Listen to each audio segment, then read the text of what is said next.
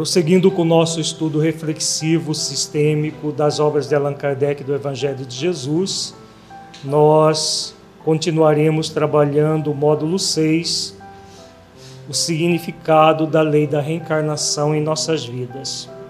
Vamos trabalhar na noite de hoje o último encontro do módulo 6. Estamos trabalhando o tema reencarnação e evolução espiritual Hoje será a quarta parte desse tema. O objetivo é refletir sobre a reencarnação como instrumento para a efetivação da lei de evolução. Como habitualmente, vamos meditar sobre a reencarnação e o significado dela em nossas vidas.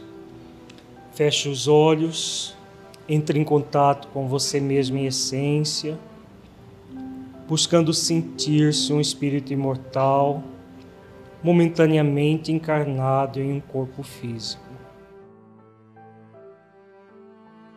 Qual é para você o significado de saber-se um espírito imortal em evolução, momentaneamente reencarnado para poder evoluir?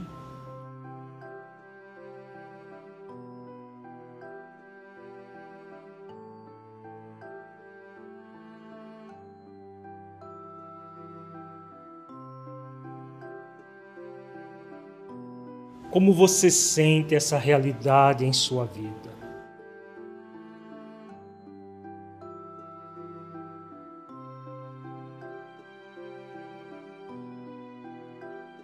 Você sabe dessa realidade e a sente no coração?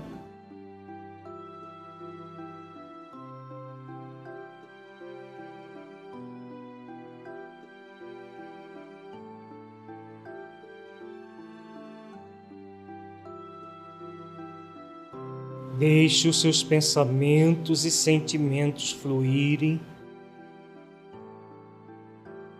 evitando qualquer mascaramento num processo de auto-engano.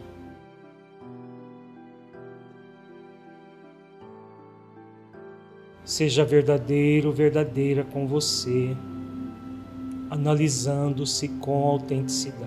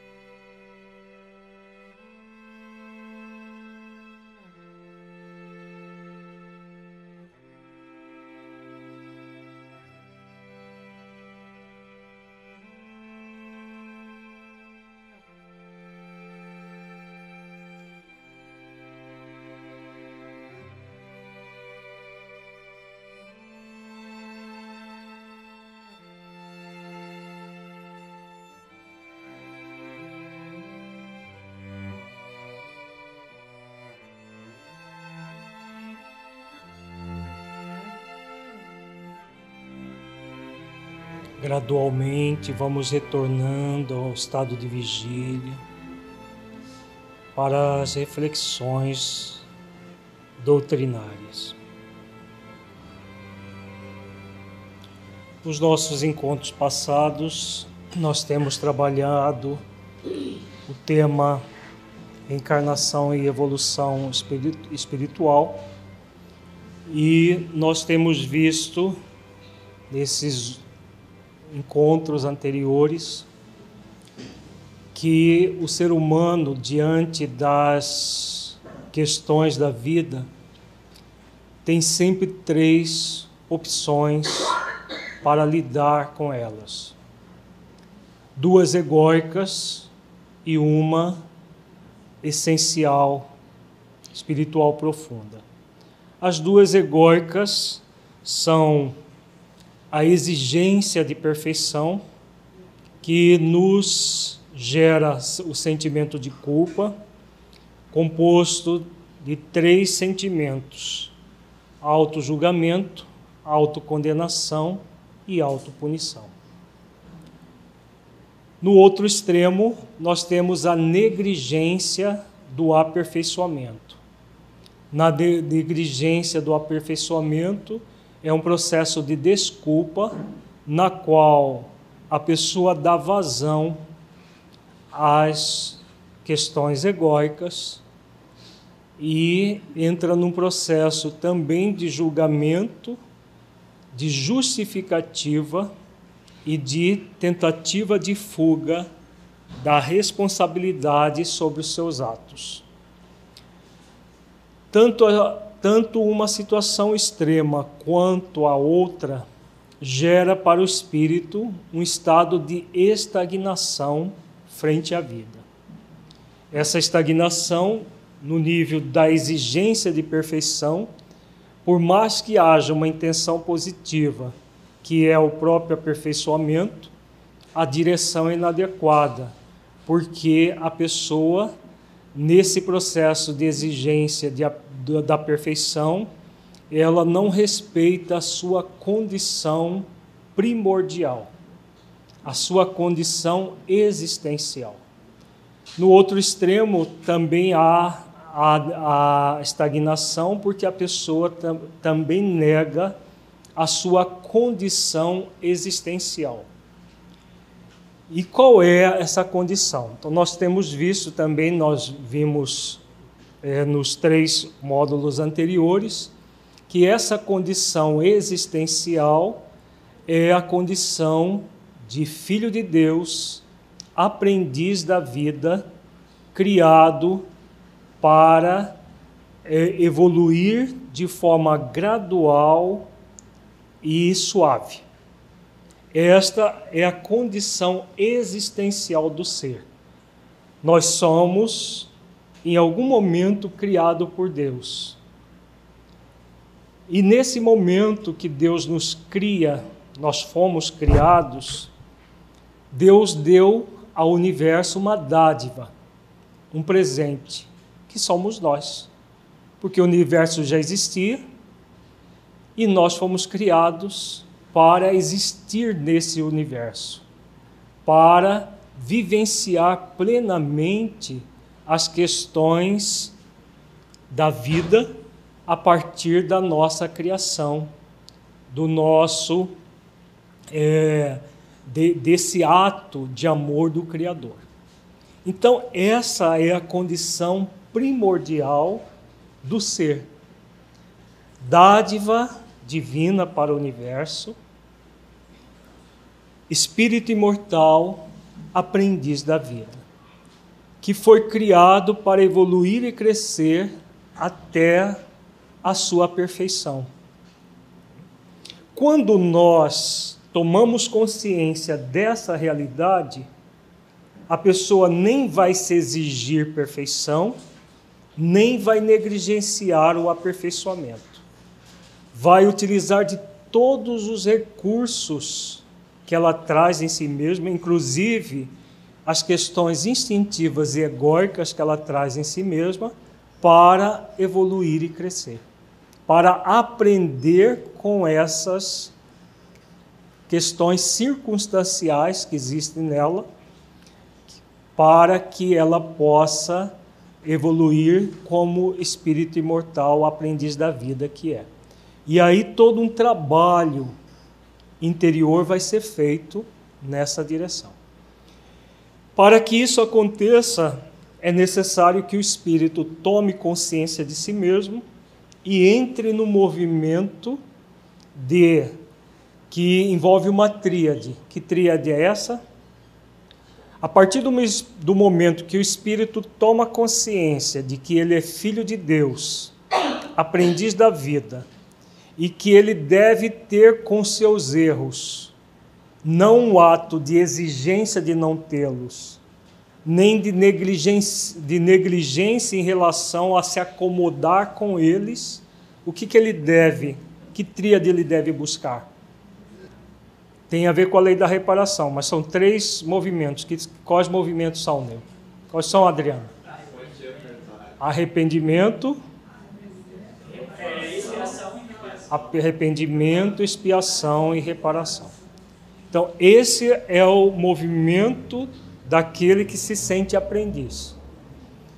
Errar, sim, é faz parte do nosso processo de aperfeiçoamento, porque nós somos criados simples e ignorantes. E como somos criados simples e ignorantes, não vai ser possível não errar. Nem tampouco nós estamos aqui apenas para errar. Então, nem exigência, nem negligência. Aperfeiçoamento constante. E o aperfeiçoamento a partir dos erros se dá a partir disso.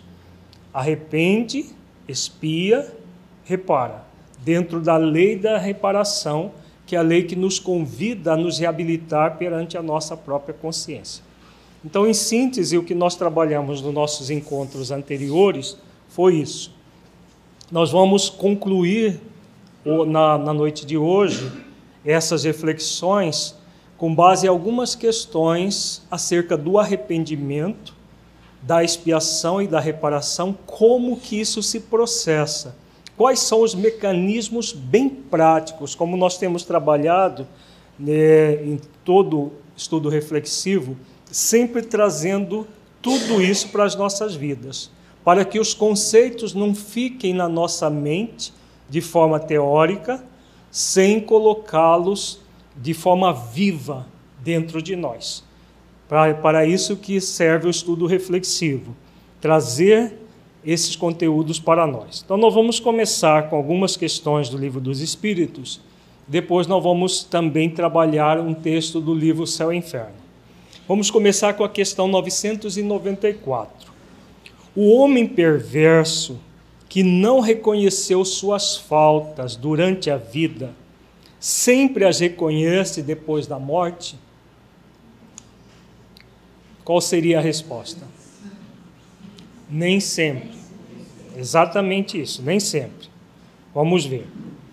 Sempre as reconhece, então mais sofre porque sente em si todo o mal que praticou ou de que foi voluntariamente causa. Contudo, o arrependimento nem sempre é imediato.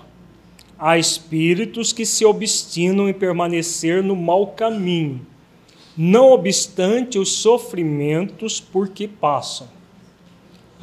Então vejamos, do ponto de vista é, amplo, sempre vai haver um reconhecimento.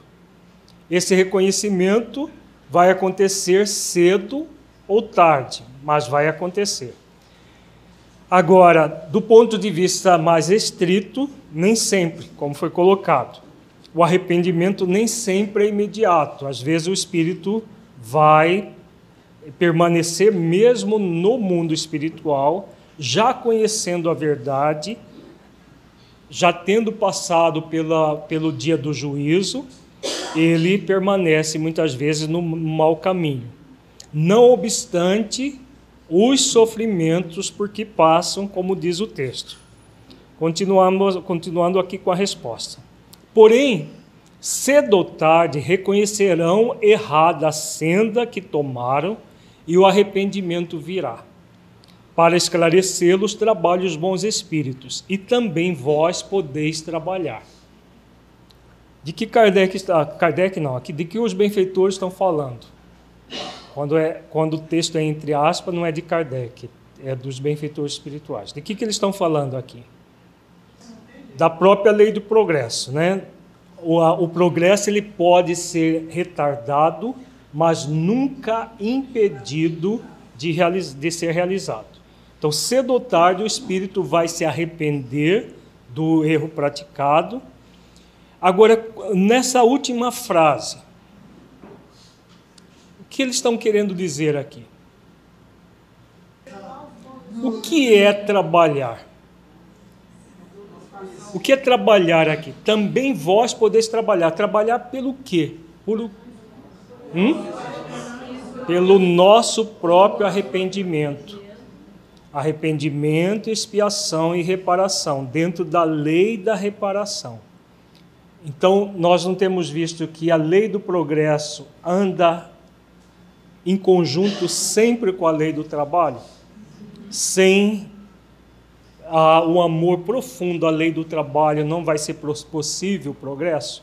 É o que nós temos visto. Né? Então, eles estão falando exatamente das duas leis aqui: lei do progresso e lei do trabalho. Não vai ser possível essa, porque não é um processo mágico.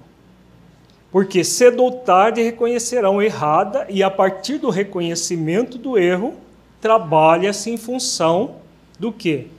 Do arrependimento, da expiação e da reparação. Então, enquanto não houver esse reconhecimento, o espírito tem a eternidade, mas cedo ou tarde ele vai tomar consciência de si e vai se arrepender e trabalhar para se reabilitar. Sim. A Antônia coloca aqui que, além disso que nós falamos, com a nossa própria mudança, nós podemos auxiliar os espíritos a se arrepender e também trabalhar? Também podemos. Porque por, a, nós sempre vamos atrair os espíritos semelhantes a nós. Pela lei da atração, semelhante atrai semelhante. Então, se nós formos, eh, tivermos um processo de preguiça moral, nós vamos atrair, é, as nossas companhias vão ser espíritos ainda é, voltados para o mal. A partir do momento que nós tomamos consciência e começamos a trabalhar para o bem, esses espíritos, se quiserem continuar na nossa psicosfera, vão necessitar ampliar o seu estado de consciência junto conosco. E aí que eles se modificam a partir da nossa modificação. Exatamente isso também acontece. Questão 995. Haverá espíritos que, sem serem maus, se conservem indiferentes à sua sorte? E aí? Há esse tipo de espírito ou não? Sim. Há espíritos que de coisa alguma útil se ocupem, estão na expectativa. Mas nesse caso sofrem proporcionalmente. Devendo em tudo haver progresso, neles o progresso se manifesta pela dor. O que os benfeitores estão querendo dizer aqui? Quem são esses espíritos que se conservam indiferentes à própria sorte? os que estão envolvidos pela preguiça moral, exatamente. Quer estejam encarnados, quer estejam desencarnados. Então, o espírito que está na preguiça moral, o que, que vai acontecer com eles? Vão sofrer as consequências. Né? E o, qual é o fator que vai estimular, já que eles não estão em sintonia com as virtudes essenciais da vida? a dor. A dor vai ser o aguilhão. Se o espírito, a partir da dor, vai transformá-la em sofrimento ou vai colocar o amor sobre a dor para se libertar dela, vai depender da escolha que ele faça. Quanto mais rebelde frente à vida, mais ele sofrerá. Quanto mais dócil se fizer a partir da dor, mais cedo ele vai se libertar desse mecanismo. Porque esse mecanismo ele é secundário. Qual é o primeiro mecanismo que Deus utiliza para a nossa evolução? O amor. O amor só é possível quando a pessoa não se movimenta na preguiça moral. Faz sentido? Se ela está realmente querendo desenvolver as virtudes, a partir do exercício do amor, especialmente do alto amor, ela segue avante. Agora, se ela não estiver disposta a isso, aí vem o mecanismo da dor. Nós continuemos aqui. Na questão A, não desejam esses espíritos abreviar seus sofrimentos? E aí? Aquele que está passando por uma dor ou por um sofrimento, não deseja superar isso, abreviar. Ele quer se libertar, mas se permanecer na preguiça moral, é claro que não vai acontecer. Né? Aí que entra a dor como instrumento de evolução. Vamos ver aqui a resposta que ela é muito significativa. Desejam-no, sem dúvida, porque ninguém gosta de sofrer. Mas falta-lhes energia bastante para quererem o que, o, o que os pode aliviar. Quantos indivíduos se contam entre vós que preferem morrer de miséria a trabalhar? De que os benfeitores estão falando aqui, gente? Além da preguiça moral. preguiça moral é o problema. Hã? Da vontade. Né? Da ausência da conexão do quê? Da força da nossa vontade com a força da vontade divina. Por isso que ele diz: desejo se libertar do sofrimento, mas a energia para a conexão da sua força de vontade com a força da vontade divina não está sendo exercitada. Porque muita gente não diz que a, a, os problemas que elas têm é maior do que elas. Muita gente diz isso. Isso é verdade? Não é verdade. Por que, que não é? Como que problemas que nós criamos pode ser maior do que nós? É que para o preguiçoso moral, qualquer problema é maior do que ele, porque a preguiça que faz com que ele não movimente a vontade de mudança, faz com que ele se acomode no problema. E acomodado no problema, o que acontece? Acomodados no problema, ele não, ele fica estagnado no próprio problema. Por quê? O que está faltando é o esforço da vontade para que haja a solução. Se ele busca, nesse caso, um ganho secundário, pode ser. Ele pode buscar um ganho secundário da autopiedade, por exemplo. Ele é um coitado e ele não tem capacidade de mudar a própria vida. É, essa, esse é um grande ganho secundário, muito comum, inclusive, em que a pessoa se coloca como incapaz de superar os próprios problemas, porque, coitada, ela não é capaz, ela não dá conta, ela não consegue. E aí, claro, enquanto ela não resolver essa questão da autopiedade, do ganho secundário, do coitadinha de mim, ela vai permanecer ali. Somente quando ela reconhecer que ela é responsável pela própria vida e que ela carrega em si toda a capacidade para ser feliz, enquanto ela não reconhecer isso, ela vai ficar focada no movimento secundário da, da autopiedade. Normalmente o processo da culpa, ele pode incluir esse quarto elemento. A pessoa se julga, se condena, auto-julgamento, autocondenação, autopunição e autopiedade. Então ela, ela própria se pune, criando mecanismos punitivos para sofrer, e aí, quando ela sofre, ela se sente uma coitada por estar sofrendo no mecanismo de autopiedade. Pode acontecer esse quarto, esse quarto sentimento ou não. Às vezes a punição é tão forte que a pessoa nem ela entra num processo nem de se permitir uma máscara do ego, mas a, a, a realidade nua e crua, extremamente dura, que não é da lei divina, é a criação dela própria. Tá? Se o problema é maior que a força de vontade dele, não, porque a força de vontade é divina.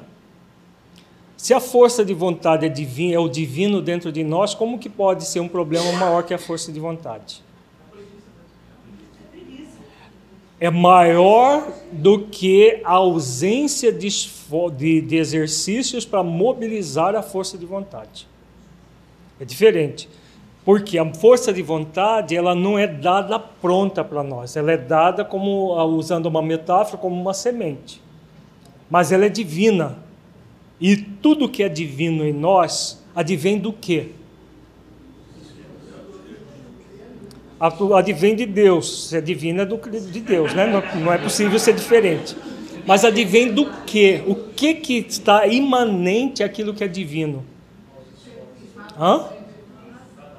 Os atributos de Deus, né, gente? Deus é onipotente? Então, se Ele cria algo em nós, nós temos o poder de anular esse algo criado por Deus? Não. Então, é a força de vontade que é menor do que o, o problema? Não. É o exercício que não se faz da força de vontade por causa da preguiça moral que torna o problema, o problema grande. Não é a ausência. Porque se admitíssemos a ausência, admitiríamos também, deveríamos admitir que Deus não é onipotente. Ele não foi capaz de criar em nós os mecanismos para nos tornar felizes. Isso não, não é real. Todos nós trazemos os mecanismos dentro de nós, que são as leis divinas, que são as, as virtudes em latência e os próprios atributos do Criador também estão latentes em nós. O que nos cabe é o quê? Desenvolver as, as virtudes, cumprindo as leis para manifestar os atributos de Deus em nós. É o que nós vimos no módulo 1 do nosso estudo reflexivo, a presença amorosa de Deus em nossas vidas. Continuemos aqui. Vamos entrar num texto do livro Céu e Inferno, capítulo 7 a respeito disso que nós estamos falando. Quantas pessoas têm esse chavão de dizer que a carne é fraca? Então vejamos, a carne só é fraca porque o espírito é fraco. O que inverte a questão, deixando aquele a responsabilidade de todos os seus atos. A carne destituída de pensamento e vontade não pode prevalecer jamais sobre o espírito que é o ser pensante e de vontade própria. Então, aqui o texto muito claro sobre a questão da vontade. Muita gente usa esse chavão para dizer que o fato de estar no corpo faz com que ele possa se permitir toda espécie de licenciosidade, simplesmente porque a carne é fraca a carne sobrepuja o espírito, no caso. As questões instintivas sobrepujariam o espírito. Na verdade, é o espírito que está se fazendo de fraco. Ele não é fraco no sentido amplo do termo, porque senão admitiríamos novamente a fraqueza divina que nos criou fraco. Na verdade, o espírito, no processo de preguiça moral, ele se faz de fraco, atribuindo os seus próprios problemas morais às necessidades do corpo. E como Kardec diz aqui, a carne destituída de pensamento e vontade não pode prevalecer jamais sobre o espírito, que é o ser pensante de vontade própria. Então, se as manifestações puramente instintivas estão tomando conta de nós, significa o quê? Que nós é que estamos permitindo isso. Não é o corpo que está mandando no espírito. O espírito que está permitindo porque se compraz naquilo. Então, a partir dessa, do reconhecimento dessa verdade, o espírito tem um alerta consciencial para saber que ele é que vai dominar o corpo e não o contrário. O espírito é quem dá à carne as qualidades correspondentes ao seu instinto tal como o artista que imprime a obra material o cunho do seu gênio. Então, toda e qualquer questão egóica, instintiva, que nós invertermos o termo, porque tem gente que diz, ah, meu corpo, é, meu, meu cérebro é fraco, aí usa isso para se irritar, né? Quantas pessoas, por exemplo, usam os hormônios para dizer que não, o problema não é ela, coitada, são os hormônios que, que deixam uma pessoa maluca. Né? Por exemplo, as mulheres com a tal da TPM. Né? A TPM, o que, que é? São os hormônios. Ela não tem nada a ver com a história. Os hormônios que tomam conta das mulheres e elas ficam malucas em três, quatro dias por, por, por mês. E que elas têm o direito de ficar maluca. É exatamente essa questão da carne ser fraca. Então é, é o hormônio que manda no espírito e não o espírito mandando no hormônio. Então hoje nós temos, ah, ah, mais do que no passado, uma série de, de chavões. A mulher, quando menstrua, é o problema da menstruação. Depois entra na menopausa, não, aí já é a menopausa traz uma série de loucura para a mulher, que vai ficar maluca, vai ficar isso, vai ficar aquilo. Né? Agora já tem a andropausa para os homens, porque o homem também entra na andropausa e o corpo dele vai mandar nele. E ele vai ficar meio, meio pancada da cabeça. E tudo tem a ver com essa questão aqui. Né? É o espírito quem dá à carne, o corpo, as qualidades correspondentes ao seu instinto, tal como o artista que imprime a obra material ao cunho do seu gênio. Um espírito dócil não vai ter andropausa, nem menopausa, nem é, TPM, nada disso. O espírito ainda rebelde, o espírito ainda é, ainda é, cheio de imperfeições, aí vai ter o, pro, o problema atinente aos hormônios, mas não é por causa dos hormônios, é porque o espírito ainda está na indocilidade. Se a maioria das mulheres são indóceis, sim, porque senão não estaria no planeta de expiações e provas. Com certeza em Júpiter não tem TPM, nem andropausa, nem menopausa. Por que será, né? Por que será que no planeta superior não tem essas coisas? Porque os espíritos já não são mais indóceis como nós ainda somos. É, e o espírito pode encarnar tanto homem quanto mulher. Então, né, os corpos são diferentes, mas os espíritos são os mesmos. Questão 997. Veem-se espíritos de notória inferioridade, acessíveis aos bons sentimentos e sensíveis às preces que por eles se fazem. Como se explica que outros espíritos, deveramos supor mais esclarecidos, revelam um endurecimento e um cinismo dos quais coisa alguma consegue triunfar? Então, por que, que existem esses contrastes? Né? Vamos ver a resposta. A prece só tem efeito sobre o espírito que se arrepende. Com relação aos que, impelidos pelo orgulho, se revoltam contra Deus e persistem nos seus desvarios, chegando mesmo a exagerá-los, como fazem alguns desgraçados espíritos, a prece nada pode e nada poderá, senão no dia em que um clarão de arrependimento se produza neles. Então aqui volta a questão do arrependimento. Orar pelos espíritos é um dever? É. Agora eles só vão ser beneficiados na hora que se arrependem.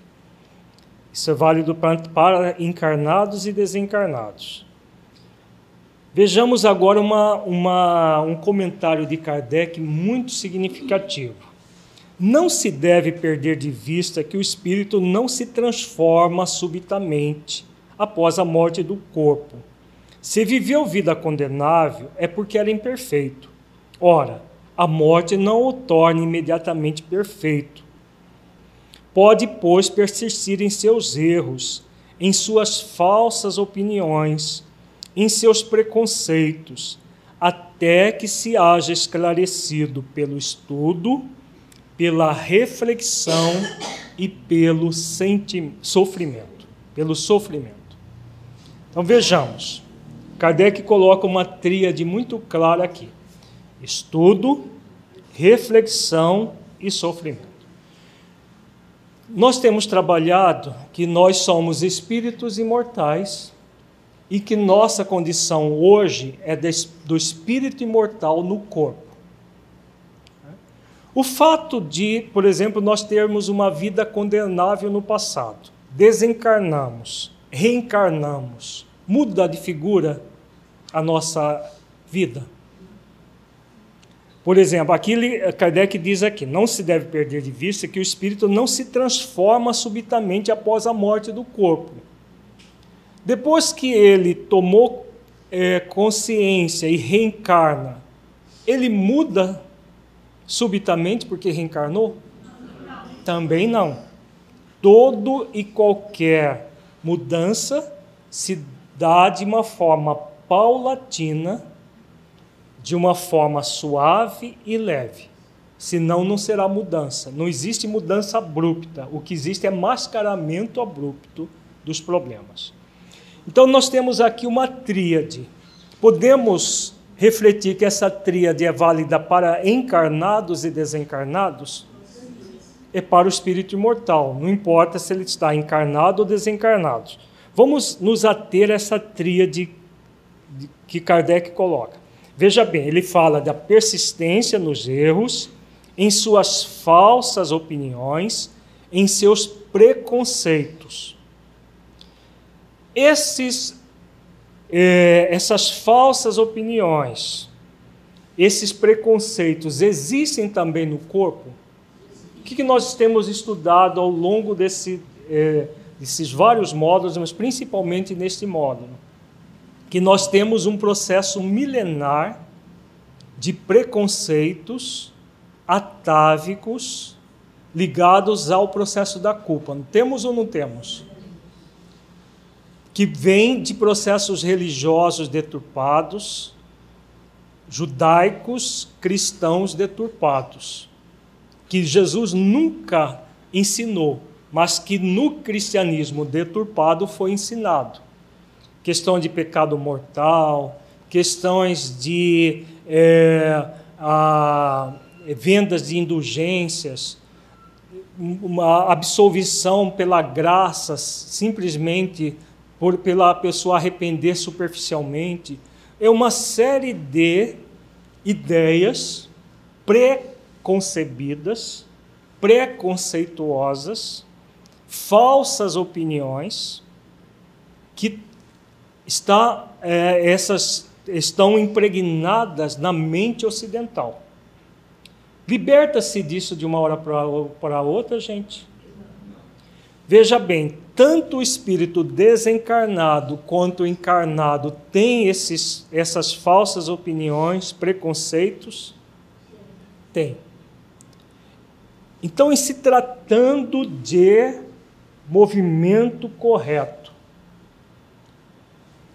liberto da exigência e da negligência. Veja bem, nós temos visto que exigência é o quê? É a pessoa que se exige perfeição com base em quê? Por que, que ela se exige perfeição? Qual é a base disso? Hã? Ela não se permite errar, sim, é óbvio. Mas qual é a base disso? Hã? Não é, estou perguntando de sentimento. Qual é a base disso? Está no texto, gente. Os preconceitos, as falsas opiniões, porque está dentro das leis divinas isso? Não está. Não foi criado ao longo do tempo toda uma ideia falsa de que a pessoa vai é, tem que se portar dessa ou daquela maneira, porque senão vai acontecer sanções, ela vai para o inferno, e se ela não pagar a absolvição, ela vai para o inferno, né? Deus vai punir e tudo mais. Não foi criado tudo isso na sociedade ocidental? Então por que, que as pessoas morrem de medo de errar? Veio do nada isso? Não veio do nada, isso tudo vem dos, dos próprios erros, claro, porque o erro não faz. Não, é, erro faz parte da nossa evolução, mas nós não fomos criados para errar eternamente. Nós fomos é, é, criados para evoluir. Mas a partir dos erros, o que, que acontece? As falsas opiniões, os preconceitos, que fazem com que a pessoa que errou no passado reencarna. E aí o que, que ela quer? Ela quer não errar. Se fosse acertar sempre seria bom, porque é não errar. Então ela fica focada em sair do extremo e vir para outro extremo, não se permitindo errar em momento algum.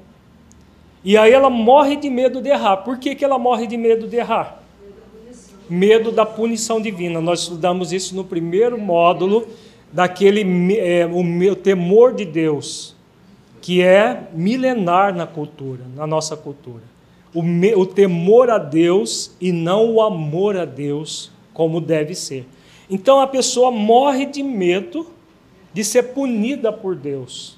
E aí ela não quer errar para não ser punida. Mas Deus pune. Deus não pune. Deus educa e nos reeduca de, de todas as formas possíveis, a partir do mecanismo amoroso ou da dor expiatória. Ele vai nos convidar a educar, a nos educar ou nos reeducar. Agora, nós não vamos ser punidos nunca por Deus, porque Ele é amor. Então, com base nesses preconceitos, nós vemos que o processo da culpa não faz sentido algum. E a desculpa?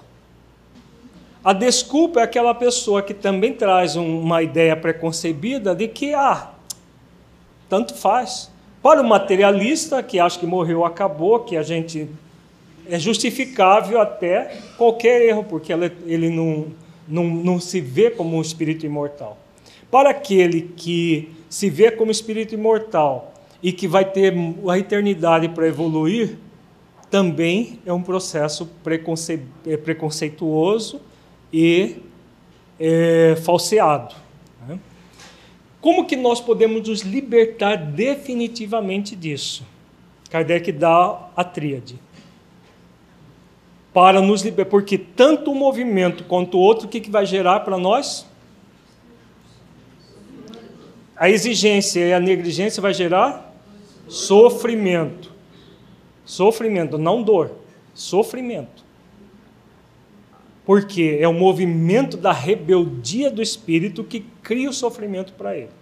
A dor já é a expiação, que é o mecanismo divino de reabilitação. Então vamos, vamos nos ater à tríade aqui. Kardec coloca sofrimento, estudo e reflexão. O espírito em sofrimento, o que ele é convidado a fazer? Que estudo é esse que Kardec está dizendo aqui? Eu vou matricular numa escola de para estudar o quê? Hã? É numa escola que isso vai se dar? O estudo aqui é o autoconhecimento. Só isso, Vinícius? O autoconhecimento e o estudo que é a investigação das leis divinas.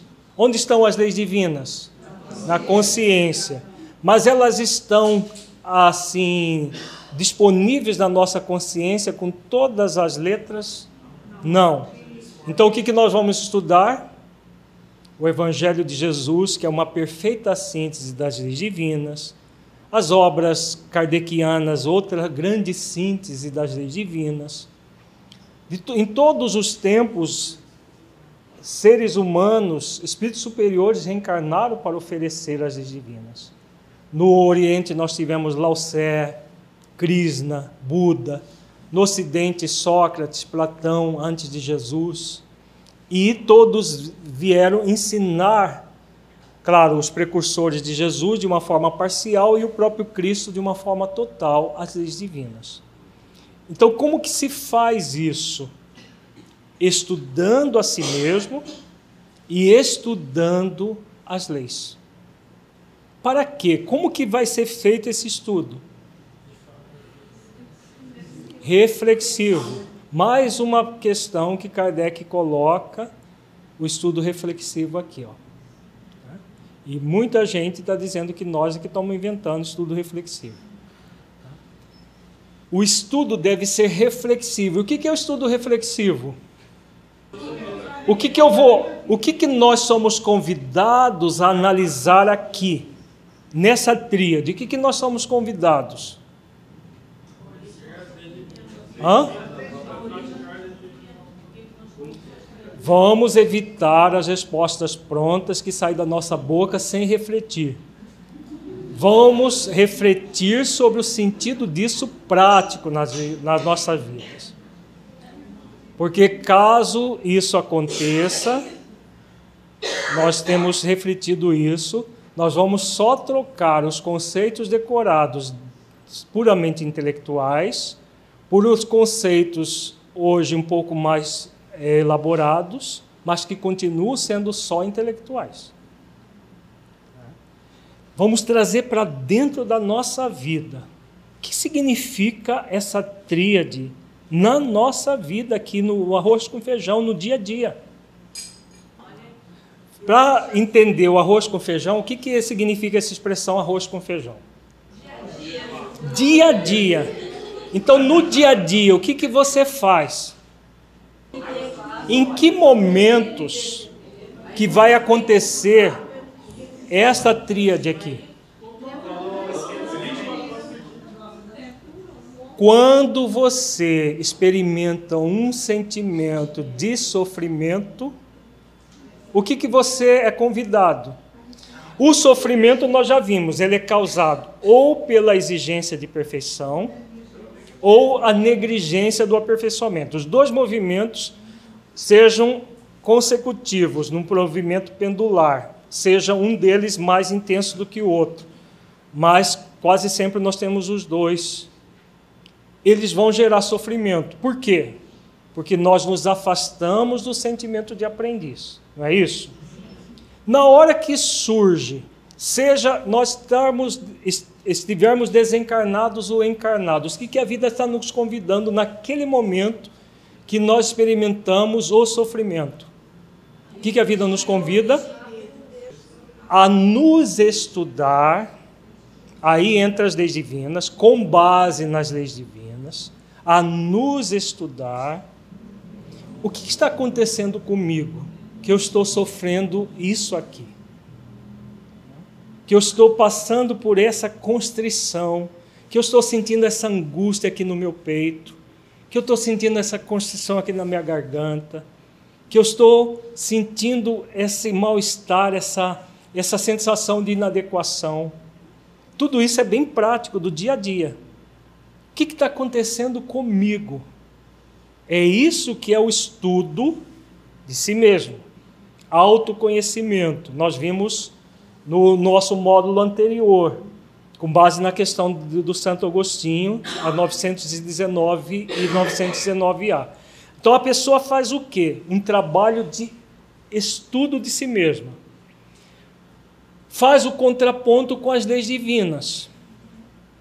O que, que ela vai, depois disso, o que, que ela faz? Reflete o sentido disso na própria vida. Eu quero permanecer nesse sofrimento ou eu quero mudar isso? Faz sentido, gente, essas perguntas? São perguntas reflexivas para nós mesmos. Eu quero permanecer nisso daqui ou eu quero mudar isso? Eu quero que a minha vida seja essa vida sem sentido? Ou quero mudar? Eu quero sentir essa angústia que eu estou sentindo ou quero mudar? Veja bem, a pessoa se conhece, ela não vai atribuir a fatores externos, porque enquanto nós estamos no movimento de auto-engano, o que, que acontece? A gente culpa até, até a comida que comeu. Está com uma baita de uma de uma sensação desagradável aqui na boca do estômago, fruto de um problema no terceiro chakra do poder, e foi aquilo que ela comeu na hora do almoço. Não é cômodo nesse movimento de auto-engano nós ficarmos buscando bodes expiatórios fora de nós? É. Mas por que o estudo reflexivo? Para que você se libere do auto-engano gerador do sofrimento. Aqui nós estamos com base no, na liberação do sofrimento. Eu quero me libertar do sofrimento ou eu quero permanecer nele? É claro que se eu quero me libertar do sofrimento, eu necessito me libertar das causas do sofrimento. Faz sentido?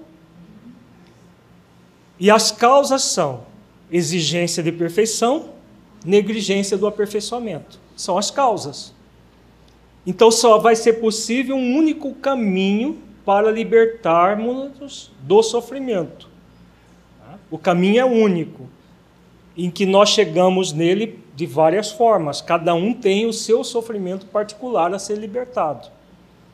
A partir do momento que nós tomamos consciência disso, nós chegamos aqui no caminho que vai conduzir à reparação e à libertação do sofrimento, que é o arrependimento.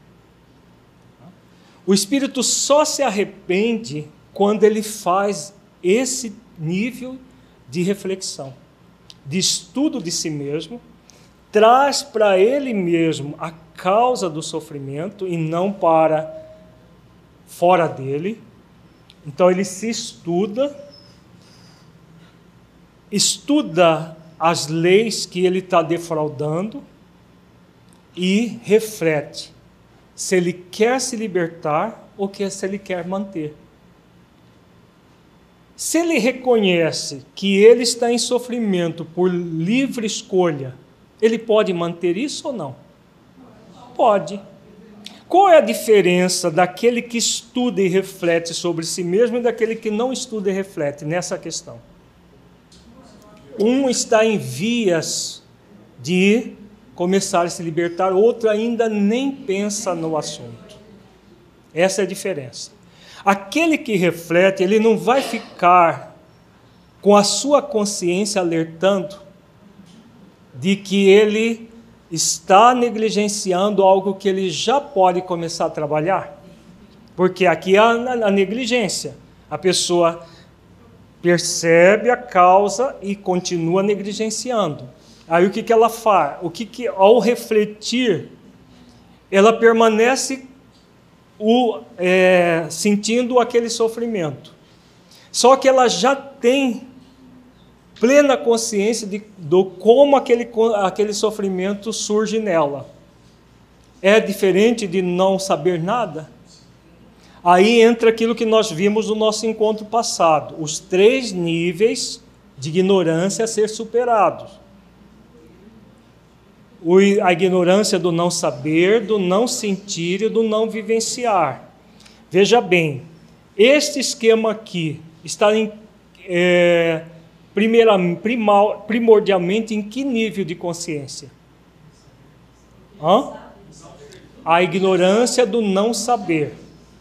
A partir do momento que o espírito toma consciência do sofrimento, se estuda para ver a causa daquele sofrimento, estuda as leis, reflete tudo isso, ele começou a superar a ignorância do não saber. A do não sentir pode ainda não ter sido superada. Por isso que muitas vezes a pessoa, mesmo refletindo, permanece causando o próprio sofrimento. Por quê? Porque ainda não fez os esforços necessários para superar tudo aquilo. Faz sentido, gente? É necessário que o nível de reflexão aprofunde cada vez mais, porque a reflexão, qual é o grande é, o objetivo da reflexão? Sentir. A reflexão é a grande ponte entre o saber do estudo e o sentir no coração. O estudo proporciona o saber, o estudo das leis, o estudo de si mesmo. Mas você vai refletindo isso o tempo todo na sua vida. Por isso que o mecanismo para desenvolver o propósito existencial é diário. O tempo todo a pessoa vai trabalhar com isso. Ao trabalhar com isso, o que, que ela vai fazendo? Cada reflexão que ela se proporciona, o que, que gera nela? Vai gerar, pode gerar um alívio ou não, mas vai proporcionar para ela o sentir vontade imensa de definitivamente libertar-se daquilo. Gradualmente ela vai superando a ignorância do não saber e do não sentir. Porque tudo aqui, todo exercício que ela fizer fica como um alerta na sua consciência. Faz sentido isso, gente? Por isso que nós vamos evoluir como aprendizes nesses três níveis de consciência. a consciência do, do não saber, do não sentir e do não vivenciar. Então nós vamos tomando consciência, sabendo, sentindo e aí vivenciando. Enquanto nós não sentirmos, como espíritos imortais, a necessidade premente de nos libertarmos definitivamente do sofrimento, nós não vamos mobilizar a força de vontade necessária de superação das causas. Ficou claro? Faz sentido? Perguntas sobre isso? A, a Jéssica faz uma pergunta aqui interessante, baseada na parábola dos dois filhos. A, a pessoa que está refletindo é aquela que reconhece o erro e volta para a casa do pai? Exatamente. Ela volta se sentindo indigna, buscando a sua dignificação. Então ela volta de que forma? Arrependida quando ela o, o filho pródigo cai em si, é o momento do arrependimento.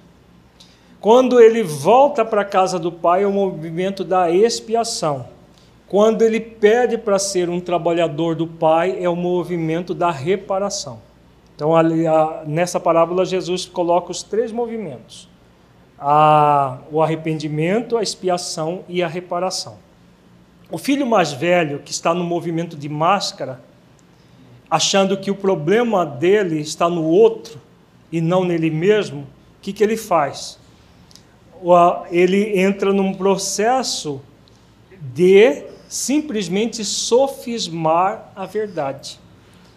Né? Ao sofismar a verdade, ele permanece no sofrimento dos movimentos egóicos, sem admitir que ele próprio é causador disso. Então, ele não passou pelo estudo nem pela reflexão. Ele permanece no sofrimento, mas ele atribui o sofrimento ao irmão que voltou e não a ele mesmo. Tá? Isso no, caso da máscara, né? E o sofrimento do, da primeira etapa do filho pródigo é o sofrimento da negligência. Do seu, do seu irmão mais velho é o da exigência de perfeição. Porque ele era tudo bonitinho, mas tudo falso nele mesmo. E na primeira etapa do irmão, do, do filho pródigo é a negligência do aperfeiçoamento que Jesus mostra. Tá? Pergunta, gente. Todo mundo está acompanhando? Isso, esse, esquema, esse esquema aqui, resumido do, de tudo aquilo que nós falamos, é a base para nós entendermos tanto a negligência, a exigência, a negligência e o processo do aprendiz. Então o aprendiz ele vai passar, vai repetindo para nossa para sedimentar. Ao reconhecer qualquer nível de sofrimento dentro de si mesmo, o espírito aprendiz da vida, o que, que ele vai fazer? Ele vai pro, propiciar para si mesmo um estudo do que está acontecendo com ele. Então, o que está acontecendo comigo?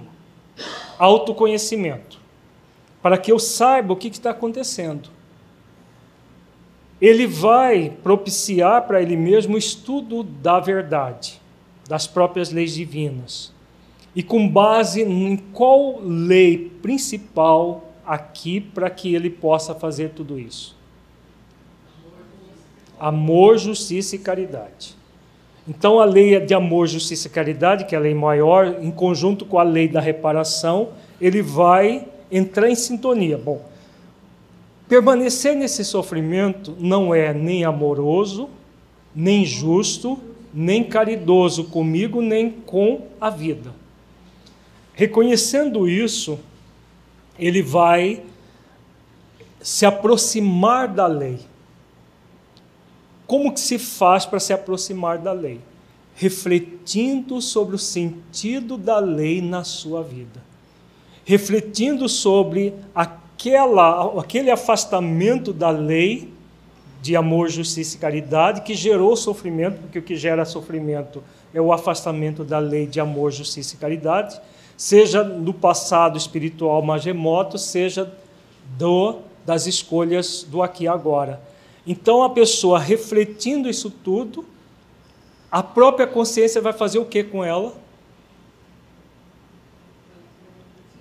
ela reflete que o sofrimento foi gerado pelo afastamento da lei. O que, que a consciência sugere para ela? que ela se aproxime da lei, que ela se aproxime de Deus, aí entra a tríade: Deus, Espírito imortal, leis divinas. Ele se aproxime, haja se aproximando de Deus e das leis divinas na sua própria consciência. E haja arrependido do erro, buscando a expiação e a reparação. Vejamos aqui a questão 998. A expiação se cumpre no estado corporal ou no estado espiritual? Corporal ou espiritual? Corporal? Quem dá mais? Nos dois, não é só no corporal. Vejamos. A expiação se cumpre durante a existência corporal mediante as provas a que o espírito se acha submetido, e na vida espiritual pelos sofrimentos morais inerentes ao estado de inferioridade do espírito. Então, tudo aquilo que o espírito sofre e propicia o arrependimento dele já é um processo expiatório? Já é? Ou é um convite? É um convite, porque para que haja expiação é preciso acontecer o que primeiro? O arrependimento. Nós não acabamos de ver que o sofrimento nem sempre gera o arrependimento? Não é possível começar a expiação sem haver o arrependimento. Mas o sofrimento favorece o espírito cair em si, se arrepender e já no mundo espiritual espiar.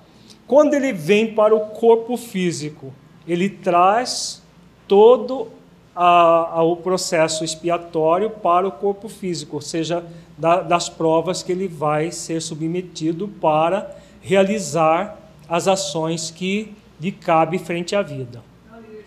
A expiação se cumpre durante a existência corporal mediante as provas a que o espírito se acha submetido. E na vida, aqui ele não fala oh, e na vida espiritual pelos sofrimentos morais inerentes ao estado de inferioridade. Então, o fato dele se sentir inferior, o que, que acontece com o filho pródigo depois que ele cai em si? Ele se sente indigno. Isso é um sofrimento? É. Isso é, uma, é doloroso para o espírito? Esse sentimento de indignidade que Jesus coloca na parábola do filho pródigo, é, é, ela, ele acontece no mundo espiritual, que depois o espírito traz para o mundo físico para que ele possa gradualmente trabalhar pela dignificação. É esse sentimento de indignidade que vai propiciar a expiação. Porque enquanto o espírito estiver se sentindo indigno, ele estará espiando é um mecanismo doloroso tá? para o espírito, quer ele esteja fora do corpo ou no corpo. Quando ele reparar totalmente, buscando a sua dignificação, o sentimento de indignidade vai desaparecer completamente. Aí ele não terá mais expiações, apenas provações. Se é o que aconteceu com o irmão Jacó no mundo espiritual, é exatamente isso. Ele teve sofrimentos morais porque não fez tudo aquilo que deveria fazer quando estava no corpo físico. o sentimento de indignidade ele provém do próprio a partir do arrependimento. O que, que é arrependimento? O que é esse ato para o espírito? reconhecer o erro e o erro dentro dessa visão profunda, o que ele é? Todo ato de quê? O que, que gera o erro? Hã? Contrário às leis divinas. Qual a lei principal, Heitor? A lei de amor, justiça e caridade. Então, todo ato de desamor, de injustiça, e de descaridade consigo mesmo ou com o próximo é um erro, do ponto de vista profundo. Então, quando o espírito reconhece que defraudou a lei maior, E se defrauda a lei maior, defrauda todas as demais.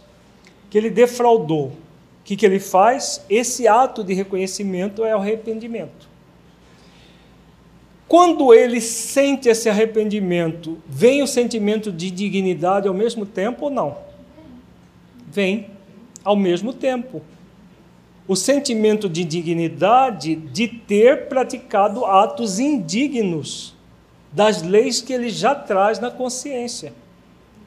Porque o espírito precisa passar pelo mal para evoluir? Precisa passar pela ignorância. Ignorância não significa defraudar as leis divinas. Está lá no livro dos Espíritos. Mas se ele defraudou, o que, que ele necessita? Necessita reconhecer esse, esse, esse ato. E esse reconhecimento é o próprio sentimento de indignidade. É doloroso isso ou não? É. Porque ele vai reconhecer em si mesmo que ele defraudou as leis que existem dentro dele para que ele seja feliz. Não é isso que é o reconhecimento, o arrependimento? Ele reconhece que nós reconhecemos, né, trazendo para nós, reconhecemos que nós defraudamos as leis que nos levará, que existem em nós para nos levar à felicidade. Então isso é doloroso. A partir do momento que o espírito reconhece isso, o que, que, ele, o que, que a consciência o convida? A reparar, para se dignificar. Então ele se sente indigno e vai buscar reparar, oferecendo melhor a vida, já que ele tirou da vida aquilo que é, o, o, levou a agir de forma desamorosa, injusta e descaridosa. Agora ele vai ser convidado a, a agir de forma amorosa, justa e caridosa. Reparando, porque a reparação não é pela dor, a reparação é pelo sentimento profundo das virtudes em sintonia com as leis.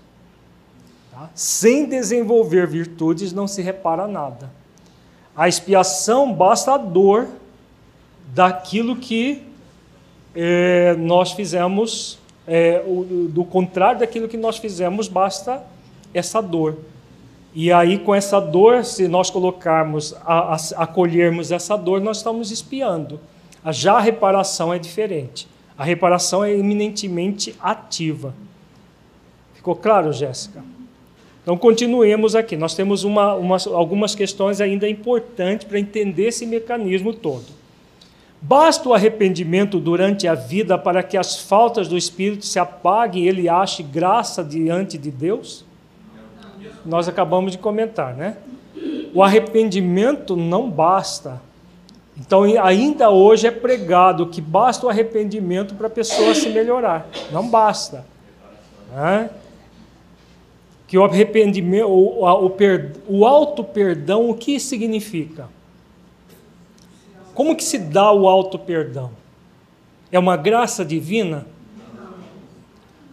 É um mecanismo ligado a que lei o auto perdão? O auto perdão é uma virtude que faz com que a gente pratique uma lei divina. Que lei é essa? A lei de reparação. Não é lei de misericórdia, não. Lei de reparação. Porque auto-perdão o que, que é? Arrependimento, expiação e reparação. Isso que é auto-perdão. Você se permitir isso. Permitir se arrepender, expiar e reparar. Então veja bem, o arrependimento concorre para a melhoria do espírito, mas ele tem que expiar o seu passado. Então não é possível eu arrependi e por uma graça divina, pronto, sou ungido lá com os anjos como se prega de forma religiosa. As religiões deturpadas. O arrependimento, ele vai iniciar todo um processo de auto-perdão, que não basta por si mesmo. Na questão mil, já desta, desde esta vida poderemos ir resgatando as nossas faltas? Nós vamos resgatar faltas só no mundo espiritual ou já no mundo físico?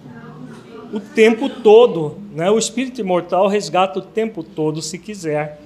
Sim, reparando-as.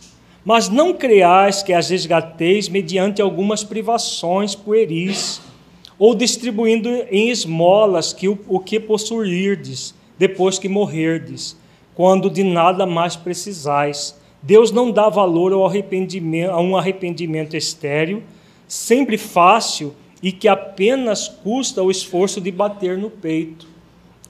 Então não é esse arrependimento inoperante, é o arrependimento do espírito reconhecer os seus débitos para expiar e reparar.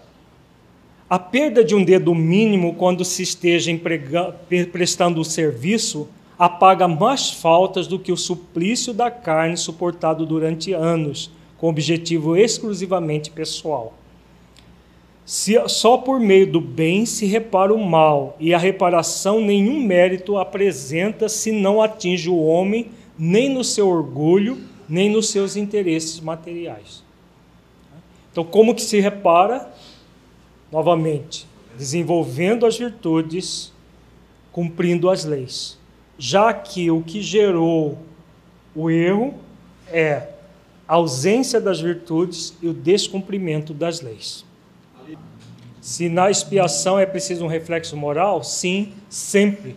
Porque para expiar é preciso extrair a pureza. E não é sofrendo no corpo que se espia, né? É bem sofrendo no corpo, fora do corpo que se espia. E bem sofrer é necessário colocar o amor sobre a dor. Aí sim, o sofrer deixa de ser sofrimento para ser um processo expiatório, doloroso sim, mas que resulta no aprimoramento do espírito, em que ele vai humildar o seu orgulho, vai desenvolver o sentimento de aprendiz e tudo mais. Vamos voltar agora para o céu e inferno. Não é para o inferno, para o céu e inferno, o livro. No capítulo 7, item 17. Vejamos. Agora nós vamos ver a definição plena do que é o arrependimento, a expiação e a reparação. O arrependimento pode dar-se por toda parte, em qualquer tempo. Se for tarde, porém, o culpado sofre por mais tempo. Aqui nós mudaríamos, nós colocaríamos responsável. Né? O responsável sofre por mais tempo, que esse é o sentido da palavra. Então, o arrependimento dá-se em qualquer momento, seja no, no momento o espírito é, esteja encarnado, desencarnado. O arrependimento, ele pode acontecer nas pequenas faltas que nós temos no dia a dia? Sim. Né? Tanto serve para as grandes faltas quanto para as pequenas faltas. A pessoa se arrepende e aí ela expia e busca reparar o, o, o erro. Até que os últimos vestígios da falta desapareçam, a expiação consiste nos sofrimentos físicos e morais que lhes são consequentes, seja na vida atual, seja na vida espiritual após a morte, ou ainda em nova existência corporal. O arrependimento é reconhecimento do erro. A expiação é sentir na pele aquilo que nós produzimos. Então, se nós produzimos um ato de injustiça, de desamor e de descaridade, nós somos também convidados a experimentar em nós a injustiça, o desamor e a descaridade, né? da forma como é, ocorreu o delito passado. Por exemplo, uma pessoa que não valorizou a própria família, abandonou filhos, abandonou pais, é, a, fez alguma coisa nesse sentido. Ele pode, numa outra existência, experimentar o abandono. Abandono na infância, abandono na, na, na, na, na terceira idade, e assim a pessoa sente na pele que isso não se deve fazer. Então é o sofrimento não apenas moral, mas físico também. É, é, e essa questão do sofrimento físico depende das faltas, se elas forem físicas, o sofrimento vai ser físico também. Por exemplo, uma pessoa que cegava outras pessoas pode renascer com problemas nos olhos e, e inclusive cegueira? Pode. Então, sofrimento físico e moral ao mesmo tempo. E a reparação? Vamos ver agora detalhes de como que se dá a reparação. A reparação consiste em fazer o bem àqueles a quem se havia feito mal. Quem não repara os seus erros numa existência por fraqueza ou má vontade, achar-se-á numa existência ulterior em contato com as mesmas pessoas que de si tiveram queixas em condições voluntariamente escolhidas, de modo a demonstrar-lhes reconhecimento e fazer-lhes tanto bem quanto mal lhes tenha feito. Então, todo mal que nós fazemos ao próximo, como que nós vamos reparar? Fazendo bem na mesma intensidade que nós fizemos o mal. Não necessariamente as mesmas pessoas. Por quê? Hã? Porque se as pessoas nos perdoarem, elas se libertam de nós e seguem o caminho. Às vezes, até a nossa falta serve para que elas acendam. Agora, nós vamos reparar para a vida e para outras pessoas aquilo que nós fizemos, porque é da lei que seja assim. E em se tratando das questões morais, como que se repara? Em relação à, à relação interpessoal, nós acabamos de ver. E as questões morais, como que se repara? Desenvolvendo as virtudes correspondentes ao movimento egóico que nós trazemos. Vamos ver a segunda parte da, da, do texto de Kardec. Nem todas as faltas acarretam prejuízo direto e efetivo, no caso de outras pessoas.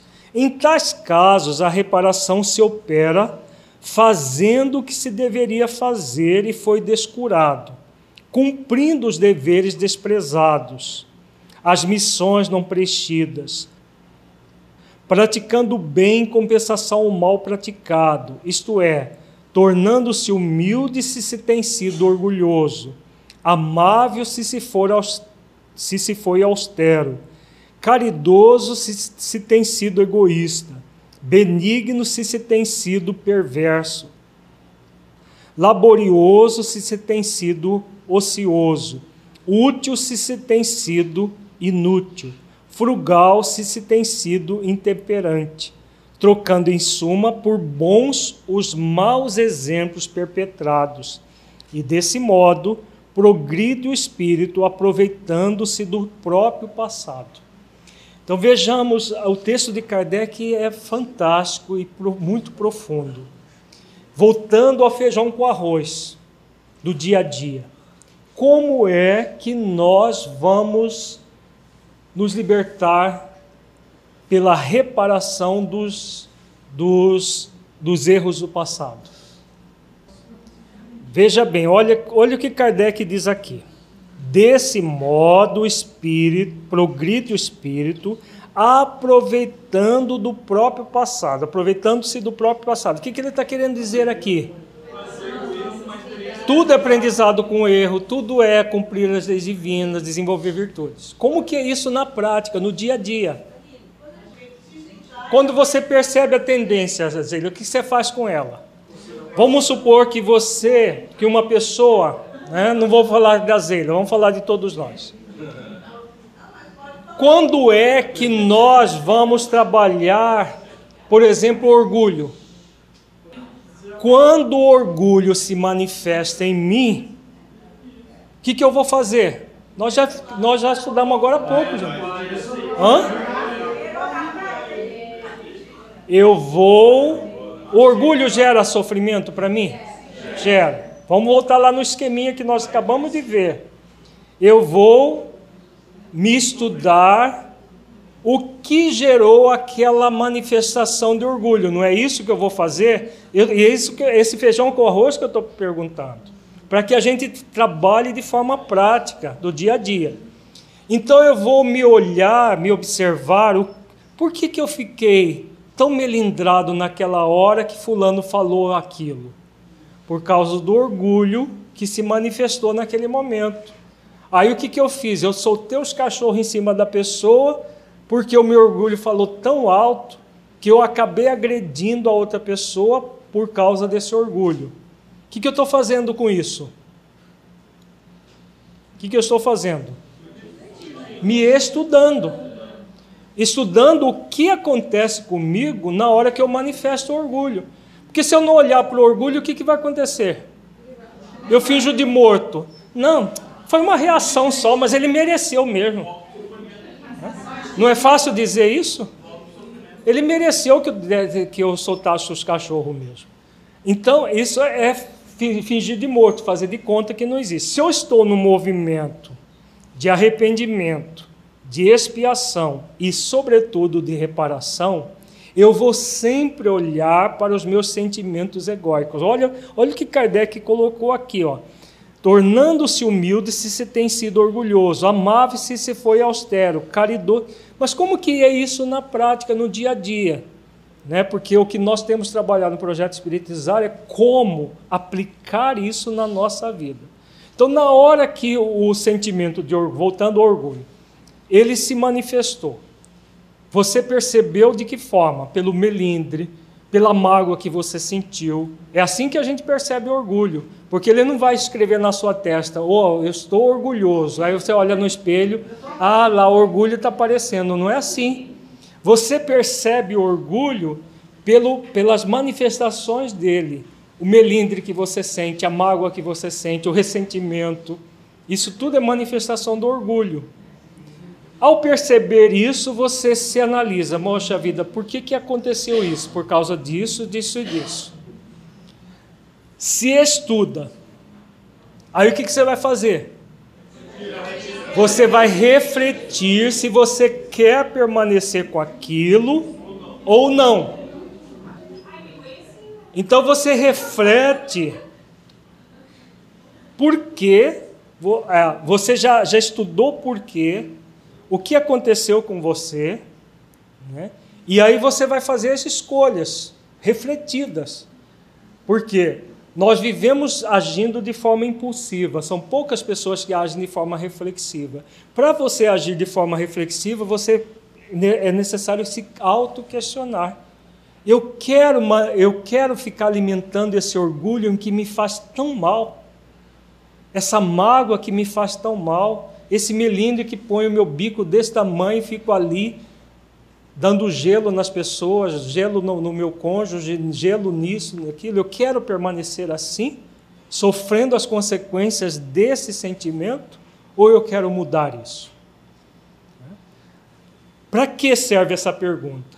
Para que a pessoa cada vez mais se conscientize. Se ela não quer pagar o preço pela mudança, que, que vai acontecer? A consciência fica alertando você não está querendo fazer os esforços para humildar o seu orgulho. Ponto. A consciência vai ficar sempre lá, aguçando como um alerta. Você não está fazendo os esforços necessários. Se, quiser, se quisermos fazer os esforços, nós vamos, a cada manifestação do orgulho, nós vamos fazer o exercício para humildar e aí nós vamos lá, se tivermos magoados com alguém, vamos chegar lá, vamos conversar com a pessoa, vamos pedir desculpa, vamos humildar o orgulho. Ah, não, se ele não, se ele não tomar a iniciativa primeiro, eu não faço. Humildou o orgulho, ampliou o orgulho. Então, é necessário consciência de si, como diz Kardec, trocando em suma por bons os maus exemplos perpetrados, os maus sentimentos que nós estamos manifestando. E aí, a partir da própria deficiência, porque não é não é possível a gente pegar, porque tem gente que acha que, a, que funciona assim. Eu vou pegar minhas deficiências, vou colocar aqui de lado, aí eu agora eu vou trabalhar as leis divinas e as virtudes. A hora que eu tiver com as leis divinas e as virtudes todas preenchidas em mim, aí eu vou lá, pego os, os, os sentimentos negativos e dou um jeito de sumir com eles. Como? É por tudo aquilo que nós trazemos. O que, que representa o passado aqui no texto?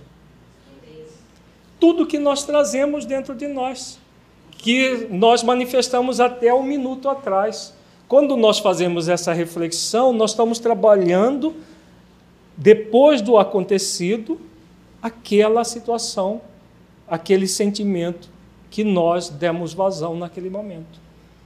E aí nós não vamos nem exigir de nós não sentir orgulho, nem negligenciar o orgulho. Mesma coisa para a questão da, da, do egoísmo, da, é, da inutilidade, qualquer sentimento.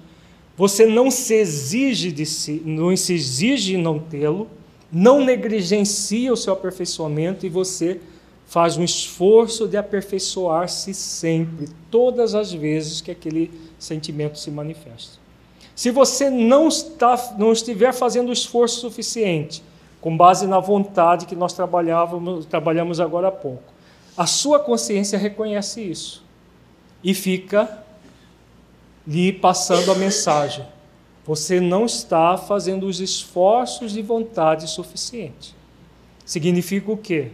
Que você necessita fazer um esforço a mais, trabalhar um pouco mais, refletir um pouco mais para trabalhar no nível do sentimento a necessidade de realizar essa ação.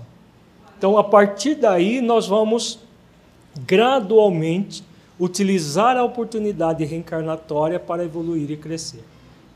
Quando você busca uma leitura, você está no estudo. O estudo pode ser, deve ser reflexivo. No estudo da verdade, você só vai conseguir refletir sobre a verdade e torná-la prática na sua vida se você estudar. Então você vai estudar no Evangelho de Jesus, você vai estudar nas obras básicas kardecianas, como nós estamos fazendo aqui, você vai estudar nas obras complementares, idôneas, quando você estuda isso, reflete sobre isso na sua vida, você tem mais elementos para se autotransformar. Tudo que Kardec coloca aqui é o processo da autotransformação.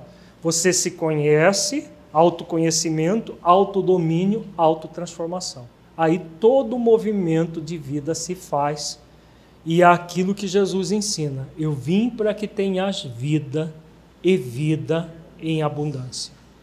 Então, essa é a vida em abundância que está à nossa disposição, que esteve sempre à nossa disposição. E nós utilizamos ou não a abundância da vida por nossa escolha. Mas ela vai estar sempre disponível para cada um de nós. Se nós não escolhermos a abundância da vida, nós temos o sofrimento.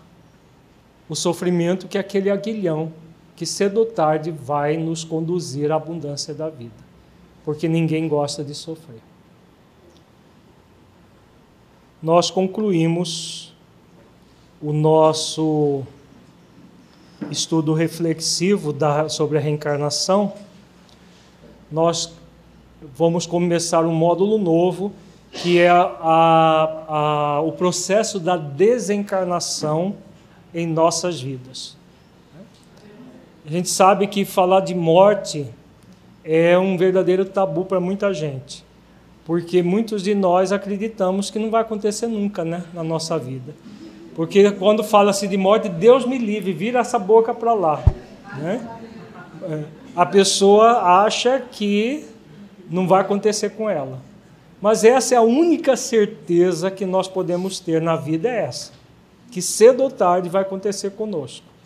Então, nós vamos trabalhar todas as questões atinentes à desencarnação para que nós não tenhamos medo da morte, mas que nós trabalhemos para ter uma boa morte. Esse vai ser a nossa reflexão. O que nós podemos realizar, que ações nós podemos realizar para que a nossa morte seja digna e não seja uma morte do corpo com uma desencarnação extremamente dolorosa. Porque morrer é fácil, desencarnar não é tão fácil assim. Muita gente morre diariamente no planeta. São milhões e milhões de pessoas morrem diariamente. Nem todos esses, aliás, a maioria dos que morrem diariamente não desencarna tão cedo. Há muita gente passa, inclusive, pela putrefação do próprio corpo, pelo sensualismo. Não é só suicida, não. Pelo sensualismo que praticava na vida. Então, nós vamos ver tudo isso nesse próximo módulo, baseado nas, na, nas obras básicas, no Evangelho de Jesus também, para que nós possamos entender tudo isso e poder canalizar adequadamente as nossas vidas para é, é, uma preparação, porque a, todos os dias nós somos convidados a nos preparar para a morte. Porque numa parábola do Evangelho de Jesus que nós vamos estudar, nós, ninguém sabe o dia da sua. Né? Então, todos os dias deve ser o dia. Se hoje nós morrermos, como nós vamos chegar no mundo espiritual? Tudo isso nós vamos estudar no nosso próximo módulo. Vamos fazer a nossa avaliação reflexiva. Feche os olhos, entre em contato com você mesmo em essência buscando sentir o conteúdo estudado neste encontro.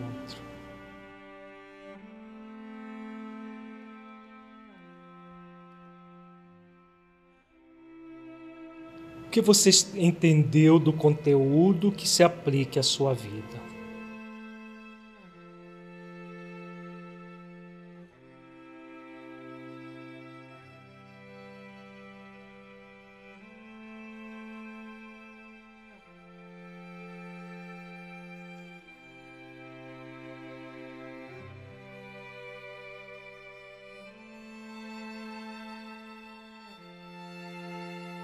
Conteúdo estudado mudou a forma como você entende o processo da reencarnação? Caso positivo, que mudança foi essa?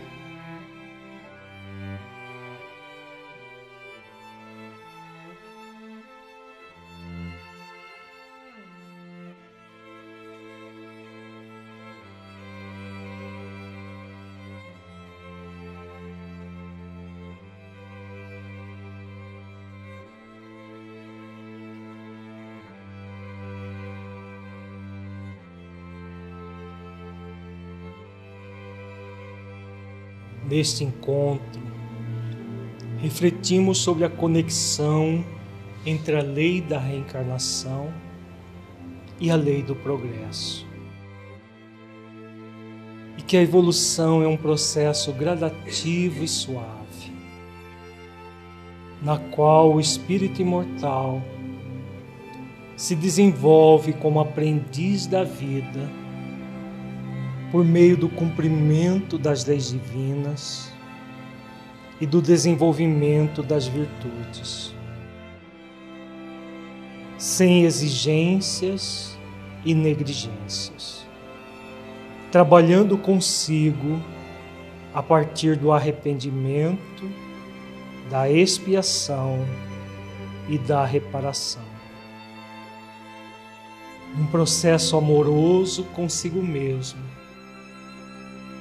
retornando definitivamente à prática da lei de amor, justiça e caridade, consigo e com o próximo. Como você se sente aproveitando essa dádiva divina para conquistar a sua evolução de forma suave e leve? Busque sentir-se nesse momento filho de Deus, aprendiz da vida, dádiva do universo, presente do universo. E veja com que suavidade, com que leveza,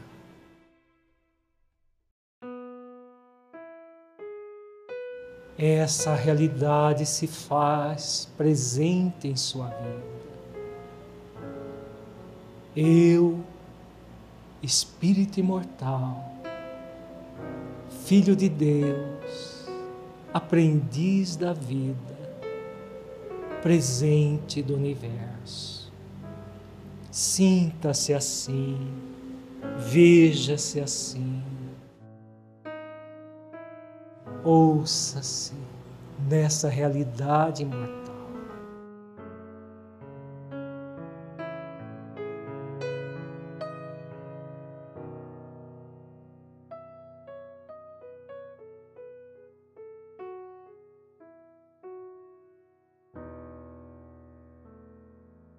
Busque sentir, aplicando esse conteúdo estudado Imagine-se no futuro que começa agora, aplicando os exercícios refletidos, sobretudo no encontro desta noite. No dia a dia, buscando desenvolver as virtudes do coração a partir das suas próprias limitações Busque com todas as forças dentro de você mesmo, conectando a sua força de vontade com a força da vontade divina, a sua autotransformação pela prática do bem operante dentro de si e para o seu próximo e para a vida.